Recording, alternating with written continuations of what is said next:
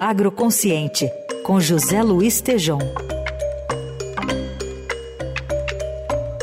Tejon está em uma temporada de aulas fora do país e durante um debate sobre a Amazônia com estudantes surgiu algo curioso que ele conta aqui para gente. Tudo bem, Tejon? Bom dia. Bom dia, Carol, Raíssen, ouvintes.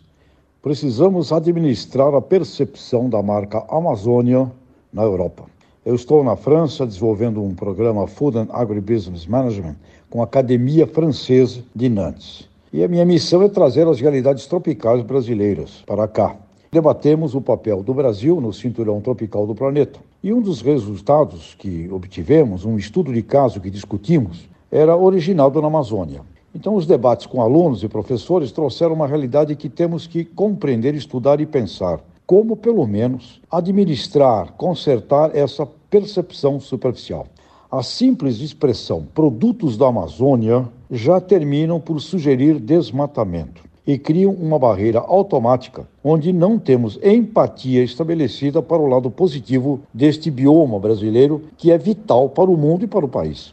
Descobrimos nesses debates que fizemos aqui que quando falamos do que são chamadas as superfrutas, como estão falando aqui, superfrutos, como açaí, acerola, graviola, castanha, caju, manga, melão, mamão, a menção Amazônia é positiva. Soa trazer consigo a força da natureza, o vigor da selva, da terra forte, das árvores magnânimas junto. Poderia até dizer aqui, brincando, Heisen, Carol ouvintes, é quase um reino real do Avatar, aquele de Hollywood para o Avatar amazônico. Mas quando o produto soa com industrialização, altos volumes de produção, exploração intensiva, ou seja, quando há uma associação de Amazônia com larga escala, a rejeição aparece naturalmente e há uma associação com desmatamento e agressão à natureza e ao planeta. Por isso, quando falamos de café, chocolate, palma, por exemplo, mesmo sendo esses produtos originados dentro dos rigores da sustentabilidade, surge um traço natural de má percepção.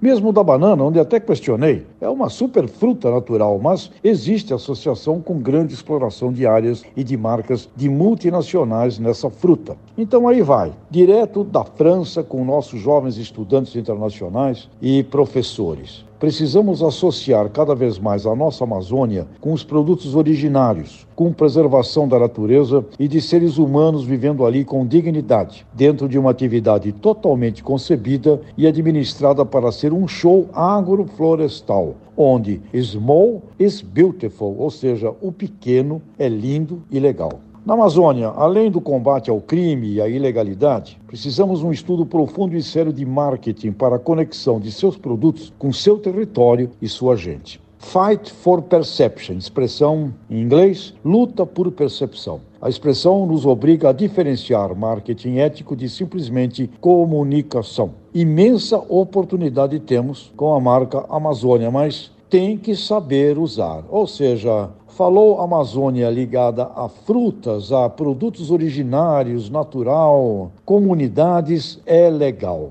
Amazônia associado a produtos que possam ter aí a impressão de grandes volumes, de larga escala, industrializados, não é legal. Portanto, nós temos que trabalhar a percepção desta imagem de uma marca que é importantíssima para o Brasil. Abientou, até já, da França para a nossa Eldorado. Valeu, Tejão, abentou.